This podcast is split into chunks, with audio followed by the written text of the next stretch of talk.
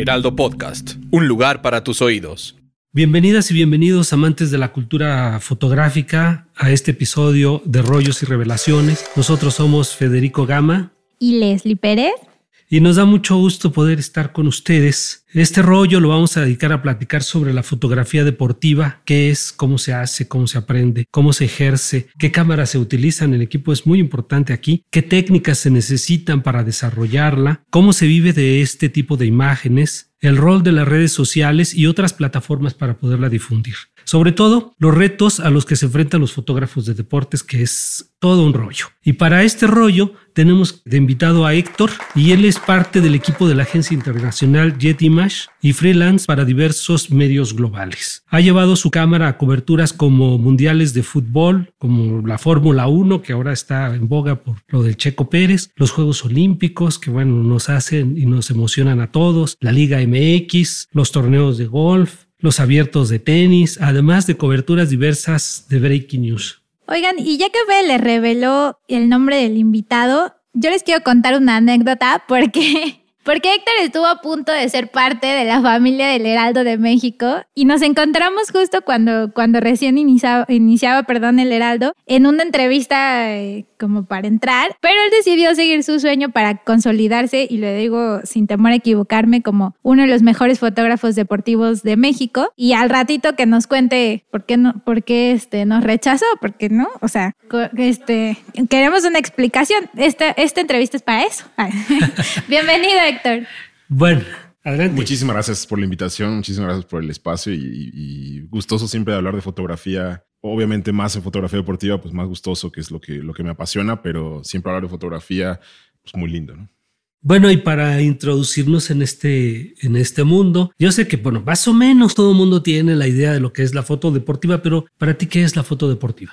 Para mí la foto deportiva puede ser algo muy sencillo porque, porque parto de ahí. O sea, para mí la fotografía deportiva es registrar los eventos deportivos y contar la historia de cada evento deportivo. Y de algo tan sencillo que puede ser como obvio, ¿no? Sí trato yo siempre de partir, porque si me voy a algo como más extenso y algo más profundo, podemos perdernos en el mismo, en la misma actividad de registrar esos eventos. Entonces, para mí es contar historias de lo que está sucediendo. Por supuesto que creo que eh, últimamente en tanto los deportes como los deportistas, como los eventos deportivos, tienen una una importancia en la sociedad tan fuerte que incluso yo lo puedo comparar con que son unas nuevas religiones, ¿no? Entonces son masas de gente siguiendo a un solo jugador, masas de gente siguiendo un equipo, poniendo su, sus pasiones y su felicidad y sus ánimos del día a, un resultado, ¿no? Que es algo muy fuerte, pero que al mismo tiempo es el, el cómo el mundo se ha ido configurando. Claro, pero hay algo que la gente, por ejemplo, no sabe, como que el fotógrafo de, eh, deportivo, el fotógrafo que hace este, coberturas deportivas, tiene que jugar con el jugador, tiene que estar con el equipo, tiene que saber por dónde va la pelota, tiene que saber en qué momento se va a hacer o lanzar un clavado, a, tirar de cabeza, eh, no sé, todas estas cosas. Si tú no sabes quién tira de, quién remata de cabeza, estás perdido. Con un lente como el que usan un 400 mínimo,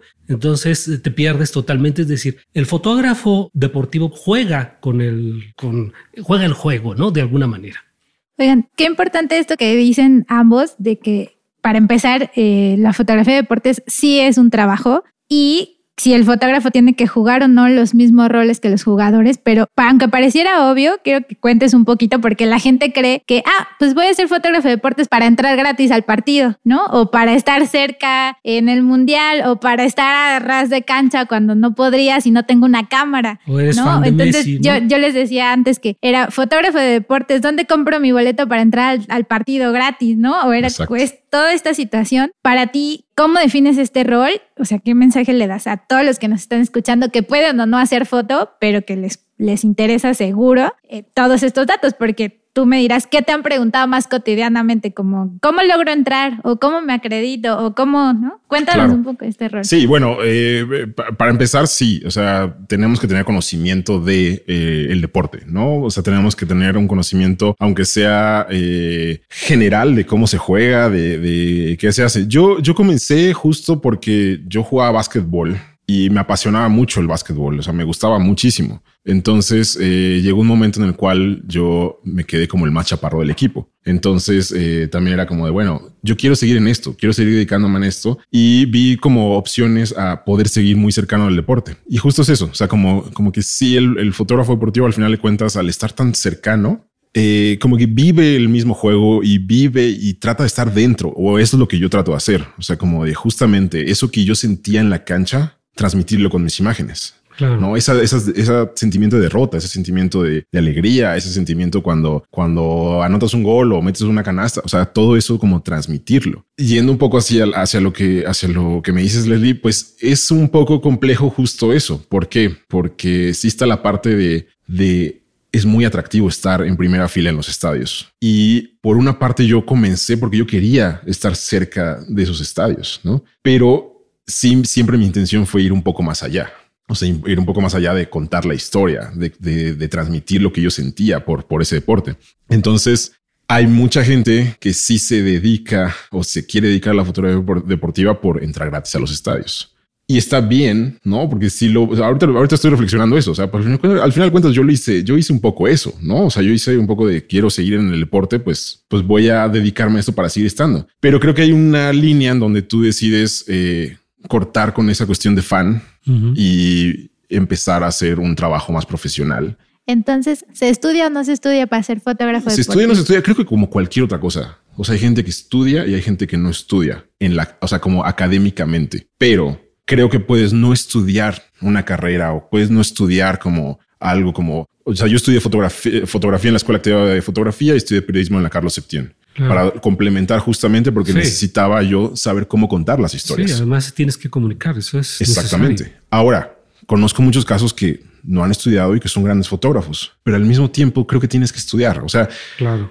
tienes que estudiar el conocimiento de la cámara, tienes que estudiar la luz y tienes que estudiar de foto, aunque no estés dentro de la cadena, o sea, de, de una escuela o de una institución. Creo que al final de cuentas todos tenemos que ir estudiando si queremos ir como ir progresando y contar mejores historias y contar las historias de una forma estética y eh, creo que se claro. necesita estudiar. Y también la experiencia de los años, el conocimiento, como veíamos, de, de los juegos.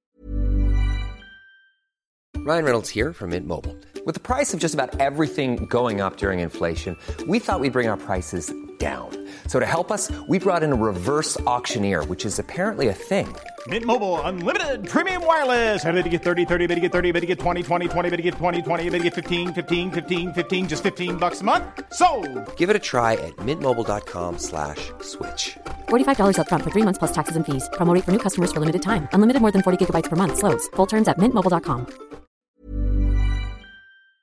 Juegos de las reglas, etcétera. Pero cómo tú preparas una cobertura que es especial, por ejemplo, no sé, me imagino que lo más complejo de todo esto ha de ser los Juegos Olímpicos, no sé, o una final de Real Madrid contra este, no sé, Barça, cosas de ese tipo. ¿Cómo se planea? Pues yo estoy, eh, trabajo, colaboro con una agencia que es muy grande. Entonces eh, es muy interesante ver y aprender cómo, cómo se trabaja ahí, porque justamente esas coberturas tan grandes te das cuenta que necesitas muchísimas personas alrededor que te ayudan a preparar eso, ¿no? Claro. Pero, por ejemplo, una cobertura como unos Juegos Olímpicos, yo lo primero que tengo que hacer es recibir un, un brief, un, una, un, un qué, qué, voy, qué necesito hacer. Porque al final de cuentas yo estoy trabajando para una empresa claro. y la empresa tiene requerimientos. O sea, yo no puedo llegar y yo voy a hacer lo que yo quiera, ¿no? Entonces, primero es como de, ok, la empresa qué necesita. Uh -huh. Y ahí voy palomeando y viendo de lo que se necesita, yo ir viendo qué equipo necesito. Claro. De eso empiezo yo también a, ok, ¿qué es lo que yo quiero hacer? ¿No? Y, y si lo puedo hacer. Y ya son cuestiones más como de, a mí me gustaría hacer este tipo de foto o por inspiración de algún otro fotógrafo, vi esta foto que quiero intentar hacer. Y entonces ahí es donde yo voy acomodando sin uh -huh. dejar de lado el, el, lo que necesita la empresa, yo ir viendo cómo voy acomodando yo también lo que yo quiero proponer. Y afortunadamente también la, la, la empresa donde estoy, pues eh, aceptan mucho la propuesta y eso es... Eh, eso es muy, muy grato siempre. ¿Qué equipo necesitas? Ahí nombraste lo del equipo. ¿Qué Porque equipo? es caro, es Sí, caro. Es, es caro, Ya, pero... ya lo habíamos mencionado antes aquí, pero la verdad es que muchas veces no dimensionamos el gasto, la inversión Es que mucho, se hace sí. en equipo. Eh, para empezar, ¿cómo escoges qué equipo y cómo escoges en qué invertir, porque también hay equipos que se devalúan pues rápido, sale otro, sale otro, sale otro, sale otro lente, sale otro cuerpo y quieres más y más y más, se vuelve también adictivo. ¿Cómo escoges qué equipo? A ver, ¿qué equipo llevaste a las Olimpiadas? Cuéntanos. A Olímpicos llevé, eh, si recuerdo, es tres, tres Canon, uno de X Mark III. O sea, tres cuerpos. Tres cuerpos de Canon, eh, una R5 y una uno de X Mark II. O sea, eran cinco cuerpos en total. O sea, es eh, cuando, bueno, para los que no saben, el cuerpo son cámaras. Exactamente, llevo cinco cámaras. ¿Con qué lentes? Eh, llevé 400, 200, 400, un 70-200, eh, 16-35, 24-70, 11-24, 85, 50 y hasta ahí, sí. Prácticamente todas las longitudes. Prácticamente todo. Brazos para poder poner remotas, tripies pequeños para poder poner remotas. Eh, remotas es en estas cámaras que de repente las coloca uno en un lugar eh, alejado y las puede estar disparando a distancia. Eh, pero eso o sea que, puedes estar tirando dos cámaras prácticamente al mismo tiempo. Exactamente, dos o más sí, sí, sí. Y luego, bueno, hay este, imágenes famosas de estas donde pues el, el, fotógrafo tiene un telefoto y se le viene encima a la persona, ¿no? Sí. Y tú tienes que sacar el angular en ese momento, el otro cuerpo con el angular para tirarle, ¿no? Exactamente. Entonces, hasta tres cámaras al mismo tiempo. Sí, yo ya regularmente partidos de fútbol tengo tres, tres cámaras conmigo, que es un, o sea, el 400, el 70-200 y un angular. Eso es lo que estoy trabajando. Y estoy tratando de, seguir un poco la tendencia de cómo va la fotografía deportiva, por lo menos hablando de fotografía de fútbol. La tendencia, eh, hace unos años, hace unos 10, 15 años, la tendencia era todo muy cerrado, ¿no? Y por eso todos, o sea, todos con telefotos enormes, ¿no? Y ahorita la tendencia es mucho a a tener el cuerpo completo y a tener la jugada completa. El contexto, ¿no? Y el contexto y dónde está ocurriendo. Y eso a mí me, agrada mucho. Es lo que es como se está haciendo mucho en Europa la, fotografía de fútbol. Entonces es, sí ocupo el 400, pero al final de cuentas mi, el 70-200 se está volviendo mi cuerpo principal, porque las acciones más importantes son en el área. Hablando específicamente de fútbol, que es también de que uno tiene que ir evolucionando porque la imagen va evolucionando y porque los mismos requerimientos o el mismo imaginario visual que tiene la gente, ni siquiera son los medios, que tiene la gente, tiene que irse modificando y nosotros tenemos que irnos adecuando a, a, lo que se va, lo que se va pidiendo, ¿no? Entonces... Y en, en, este sentido, ¿cuál ha sido tu peor anécdota? ¿Se te ha descompuesto alguna vez el equipo? ¿Te ha fallado la tarjeta? ¿Se te ha perdido la pila? O sea, algo que te haya pasado que dicen, no puede ser. Con toda esta planeación y control que uno busca tener, ¿te ha pasado algo así que digas, no? Sí, sí, sí, sí. Tengo una que es muy, muy es muy fuerte eh, porque fue un partido Argentina contra Ecuador en Ecuador y eran unas eliminatorias tal cual era el partido. Si Ecuador ganaba, Argentina dejaba de ir al mundial, que fue para el mundial de Rusia.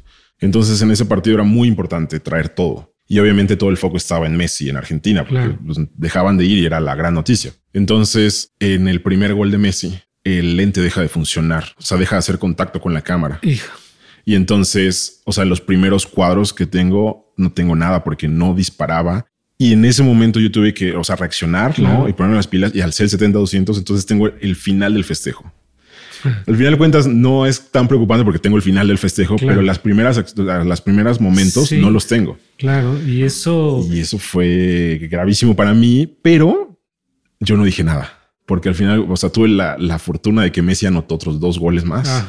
Entonces tenía festejos suficientes. Gracias. Exactamente. Gracias, Messi. Y también siempre he tratado de respaldar mi trabajo con contar toda la historia. Ya. Que no, o sea, yo no, yo no estoy esperando nada más una sola foto. El momento del festejo, bueno, porque es lo que nosotros como medios exigimos, el, festejo, el levantamiento de la copa, el, enfrentamiento, etcétera. Y todo lo demás de las jugadas se pierden cosas maravillosas. ¿no? Exactamente. sí, sí, sí. qué, qué bueno que menciones esto, Fe, porque yo recuerdo en las fotos de deportes de hace mucho, que era importante ver el balón en la foto, ¿no? Incluso en los laboratorios, recuerdo muchas anécdotas de fotógrafos que no la tenían y entonces truqueaban para tener monedita que parecía balón. Así es. Y hoy ha cambiado esa narrativa, o sea, sí es bien extraño, de repente todo se vuelve el festejo, el color, la gente. Todavía es, difícil capturar los momentos de balón, de pelota, o ya no es tan importante. Pues creo que la tecnología que, tenemos actualmente en las cámaras nos permiten... ¿Se te ha ido el eh, balón? No, pues los tiempos de exposición que puedes tener, o sea, te resuelven muchas cosas. Y antes Cuando te digo esto de quién cabecea, por ejemplo, en, cuando nosotros trabajábamos con la cámara análoga, nosotros disparábamos en el momento de escuchar el balón, no, no en el momento en que iba a rematar eh, Jared Borghetti, ¿no? Sino teníamos que estar, escuchábamos el pelotazo y tirábamos porque sabíamos que él iba a rematar. Exacto. Entonces, Y ahora, o sea, puedes tener toda la acción de, este, no sé, 16 cuadros por segundo. Sí, sí, sí, sí. O sea, por ejemplo, en el cambio ahorita a mirrorless, eh, la 1DX Mark III que era la pasada cámara que utilizaba. Bueno, la sigo teniendo, pero ahora ya la pongo de segundo cuerpo. Dispara, creo que 16 cuadros por segundo, algo así. Y eh, de velocidad a 8000, como casi todas. La R3 que salió dispara 30 cuadros por segundo, pero aparte el, obturador creo que eh, lo puedes llevar hasta un 16 milavo, una cosa así, o sea, que es una locura, o sea, que puedes congelar todo. Sí, y además en condiciones de luz muy difíciles, es de noche o es de día, eso ya no importa. Qué bueno, ¿no? En ese sentido. La adrenalina, cuando estás, justo este Leslie hablaba de esta parte donde, bueno, los momentos difíciles, pero también creo que el fotógrafo vive de esa adrenalina, ¿no? Tanto del que juega como el, que, el que está atrás de la cámara. ¿Cómo es eso? Totalmente, somos adictos a, esa adrenalina un poquito. Sí, pues... Eh, eh, sí, quizá no es algo tan bueno, ¿no? O sea, porque uno tiene que sí ser como muy responsable y justamente controlar esa adrenalina, ¿no? Porque a mí de repente sí me pasa que tengo días de descanso y me empiezo a sentir mal físicamente y eso está muy mal, ¿no? O sea, porque pues eso es justamente que necesito esa adrenalina y que obviamente es algo que nos tenemos que dar cuenta y debemos de trabajar mentalmente y, y de decir esto no está tan bien, ¿no? pero es también muy rica esa adrenalina, ¿no? O sea, estos eventos tan grandes, no sé, por ejemplo, hay, hay eventos que me han sacado lágrimas, ¿no? O sea, de, que dices, es impresionante. Recuerdo muy bien Juegos Olímpicos de Londres, me tocó verla, eh, bueno, no ver, sino trabajar en, en 100 metros eh, con, con Usain Bolt. Y eso fue uno de los momentos muy, muy fuertes porque es un estadio de casi 100 mil personas que antes del disparo se callan totalmente, ¿no? Y ese silencio totalmente sepulcral y después suena la pistola y es un júbilo de esas mismas 100 mil personas que estaban totalmente calladas y es algo impresionante. Y se van en 10 segundos. Y se van en 10 segundos. Entonces para mí, o sea, sí son como esas emociones como súper fuertes y que, generan esa adrenalina también que uno los, las conserva como momentos muy lindos, ¿no? y Oigan, y antes de hacer la siguiente pregunta, les voy a contar una anécdota de Héctor que seguramente él no se acuerda, pero alguna vez mandaron a una niñita que empezaba en la foto a un abierto de tenis y yo tiré como mil fotos sin mentirles y en ninguna tenía una pelota en mis fotos. Y yo estaba muy feliz porque, ¿no? Y, y de repente un fotógrafo a mi lado, que era Héctor, que seguro ya ni se acuerda, me dice, ah, qué padre. Y la pelota, y yo, Ah, sí, sí, tengo un alma. No, eso, no importa. estoy haciendo algo conceptual. y me di cuenta que no tenía ninguna pelota en mis tomas y yo estaba perdido en totalmente otra cosa y justo hablo pues de este conocimiento que se debe tener de los deportes y de qué es y en este sentido cómo se empieza, cómo empieza uno, cómo se acerca para dedicarse a esta especialidad deportiva. O sea, ¿cuál fue tu primer acercamiento? ¿Qué les recomiendas para poder acercarse a cubrir deportes? Porque no es, parece fácil, pero tiene su chiste.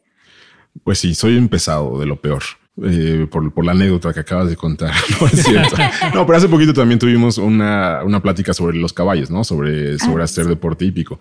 Y también es muy interesante como cuáles son las normas o cuáles son las reglas o qué se debe hacer, qué no se debe hacer. ¿quién dijo cuál era la foto correcta de cada cosa? Porque yo les decía cuando cubrimos recién eh, estas carreras de caballos, ¿cuál era la foto correcta? No, que el, caballo tiene que tener las dos patitas, ¿no? Arriba, pero Porque además ¿quién es una dijo? cuestión de estética, no solamente de ¿Quién dijo que era lo correcto para este tipo de, imágenes? ¿no? ¿Cómo te acercas a saber qué es lo que está bien? Sí, eh, eh, es algo como muy interesante porque también son esas normas, reglas que se tienen que ir rompiendo al final de cuentas. O sea, porque sí, es como la norma regla que te dice siempre tienes que traer la pelota. ¿Quién lo está dictando? He vivido engañada. No, no, no. O sea, o sea, sí. O sea, por ejemplo, me pasó en un torneo de tenis en diciembre pasado. Eh, vinieron compañeros que se dedican a hacer tenis profesional, o sea, van siguiendo giras en, todo el mundo. Y entonces, para mí, la foto de tenis era tener la pelota en la raqueta. Adivina qué, Leslie. Ya no es lo importante. O sea, y entonces es como, ¿quién está editando eso? el fotógrafo o la gente que está recibiendo las imágenes, no lo sé.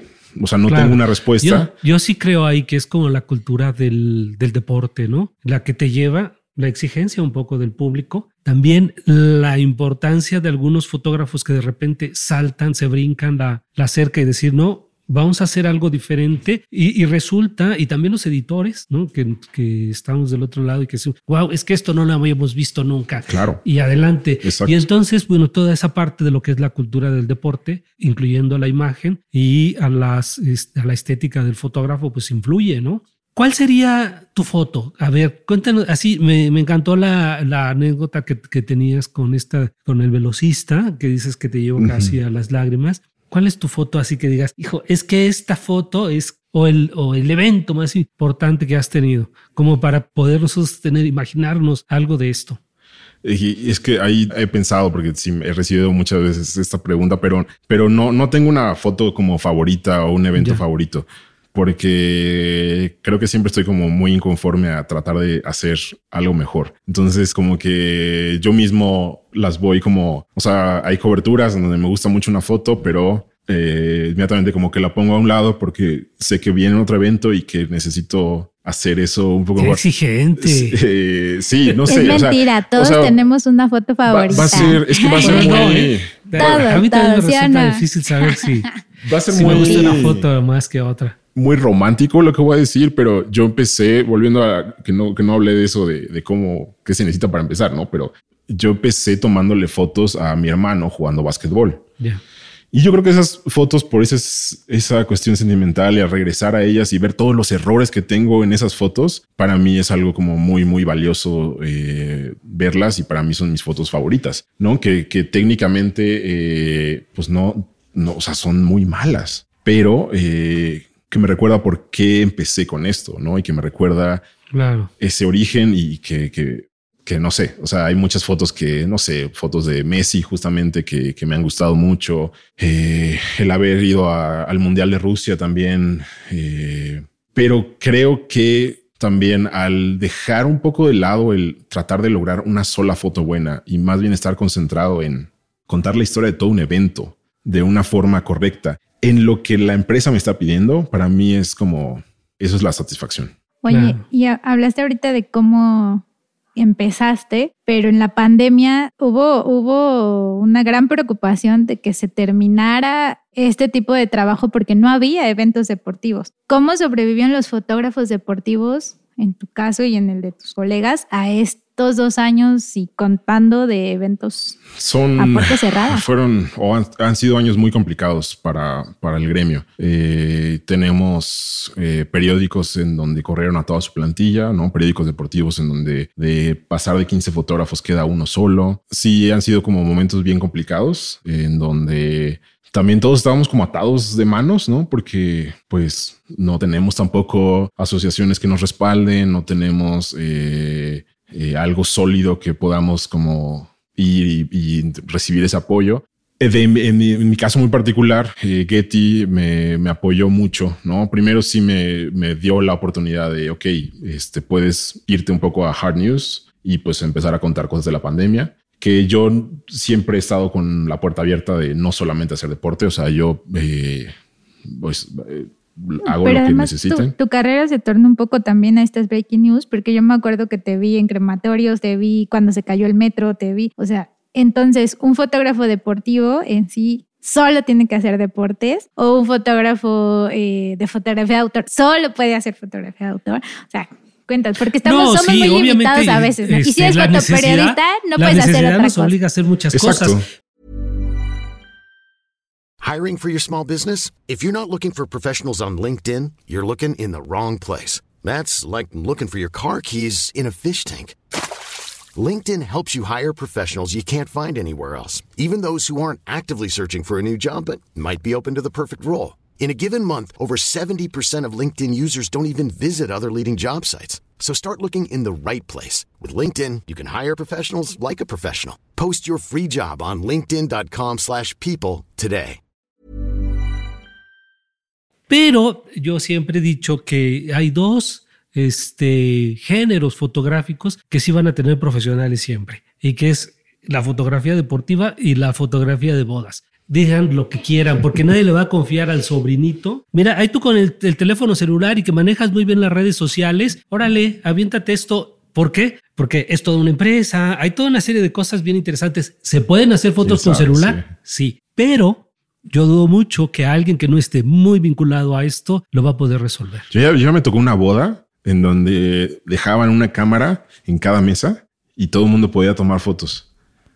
y al bien, final de cuentas, ese era el registro. Que se No, me hace muy no, interesante. No, la es, es muy interesante, pero bueno, podríamos platicar de Sí, este sí, sí. podríamos platicar. Este, eh, que, que está bien, o sea, conceptualmente me parece muy buena idea, pero van a pedirte, oye, pero no apareció la abuelita y yo quería una foto con toda la familia y además me veo greñuda y me pasé 20 días este, cuidándome el pelo y resulta que ahí no me fotografiaron bien.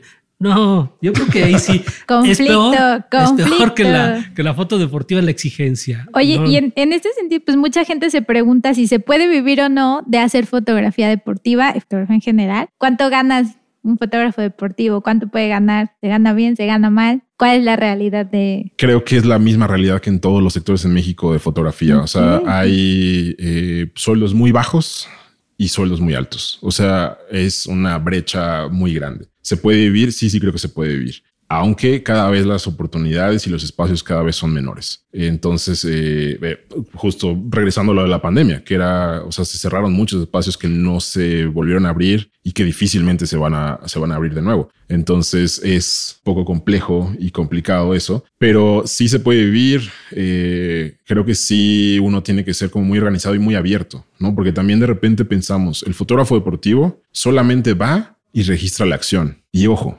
eso es un gran error. Claro. ¿Por qué? Porque el fotógrafo deportivo también trabaja muchísimas cosas comerciales. Por ejemplo, en, el, en un mundial, uno lleva un, un brief del que les decía al principio, comercial, en donde sí, vas a tomar el partido, pero también vas a tomar el reloj del árbitro y el tenis de tal jugador Claro. y el- la publicidad que está allá, porque tenemos que hacer otras cosas. La Entonces tenemos, de prensa. eh, tenemos que estar muy abiertos Ujú. a, a hacer mucho más allá de nada más la acción. Y el público también. Y el público, sí. Y, y el fotógrafo deportivo creo que es de esos fotógrafos en que sí técnicamente tienes que dominar muchas cosas porque tal cual también puede ser una sesión de fotos a jugadores, ¿no? Ujú.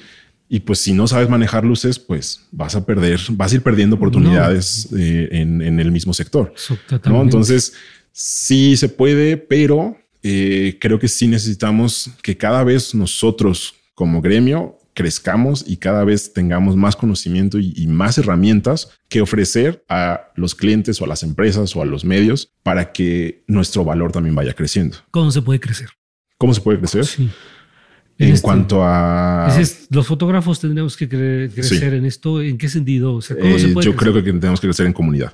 Ok. Creo que tenemos que crecer en comunidad. tenemos- creo que tenemos que crecer compartiendo, así como Leslie comparte siempre, porque lo he visto, comparte siempre sin problema eh, conocimiento a otros, Ujú. no? Y compartirnos entre todos, no? O sea, porque sí están los de noticias, sí están los de deportes, sí están los de espectáculos, pero en el momento en cual, en el cual podamos compartir todos y los editores mismos también, Ujú. o sea, que, que todos compartamos, creo que es ahí donde vamos a poder ir creciendo entre todos y ser mucho más sólidos como gremio. Bueno, es muy interesante esa propuesta de consolidar el gremio, ¿no? Y bueno, para terminar, dinos cuál es tu tip de oro. Si pudieras dar solo un consejo en fotografía deportiva o en fotografía en general, ¿cuál sería?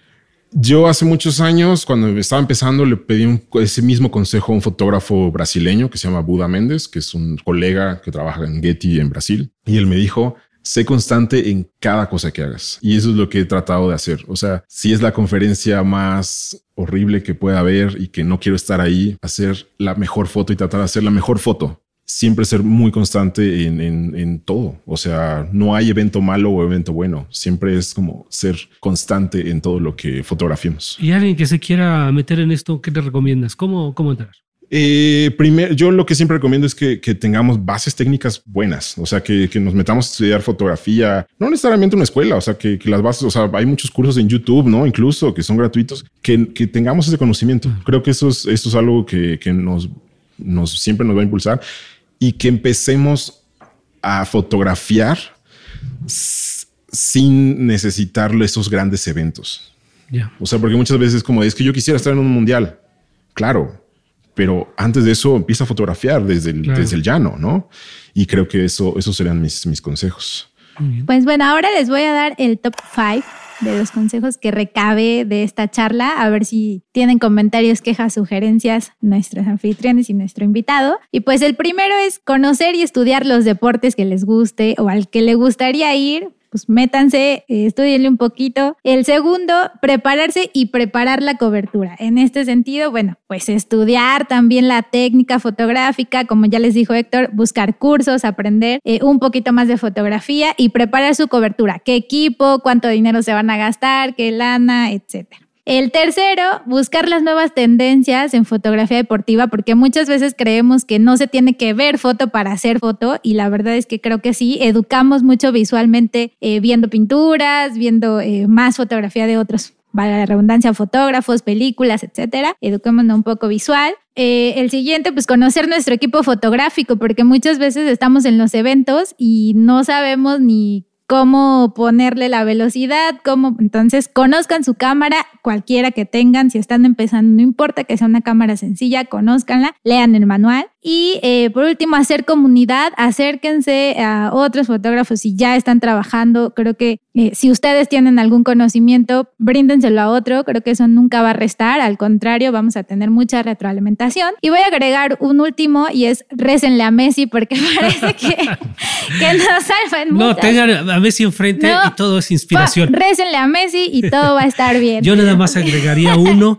Hay que conocer el juego, siempre las reglas del juego. Si uno conoce el juego, tiene más o menos resuelto una parte de lo que estamos haciendo. Pues muchas gracias. Muchas gracias, Héctor. ¿En dónde te encontramos en redes sociales?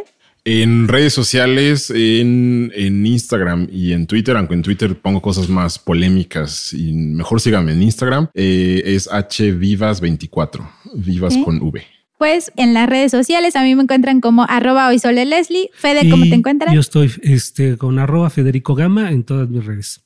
Y acuérdense de seguir al Heraldo Podcast en Facebook, en TikTok, en Instagram y suscríbanse y califiquen el podcast, póngale cinco estrellitas para que se activen también sus recordatorios y sepan cuándo les vamos a traer más rollos y más revelaciones. Y por último, se me estaba olvidando la dinámica. No se olviden de interactuar con nosotros, etiqueten sus fotos que en esta ocasión van a ser con temática deportiva. No tiene precisamente que ser en un estadio, tienen deportes eh, muy cerca de ustedes, incluso el fútbol llanero, el básquetbol que jueguen en su casa y etiqueten con el hashtag Día de Revelado. Así vamos a poder ver sus fotos en Instagram y en Twitter y ahí las vamos a estar eh, recibiendo y mencionando después en una sorpresita que les tendremos luego. Y pues bueno, no me queda más que agradecer a Héctor por estar en este episodio de De Rollos y Revelaciones. Fede, muchas pues muchas gracias Héctor, fue muy emocionante esta pasaje deportivo. Muchas gracias. No, hombre, gracias a ustedes, gracias al Heraldo, este, que, que me recibió nuevamente, aunque la primera vez no, no, se, no se concretó. Y muchísimas gracias por la invitación y un gusto haber hablado con Queda ustedes. pendiente esa anécdota.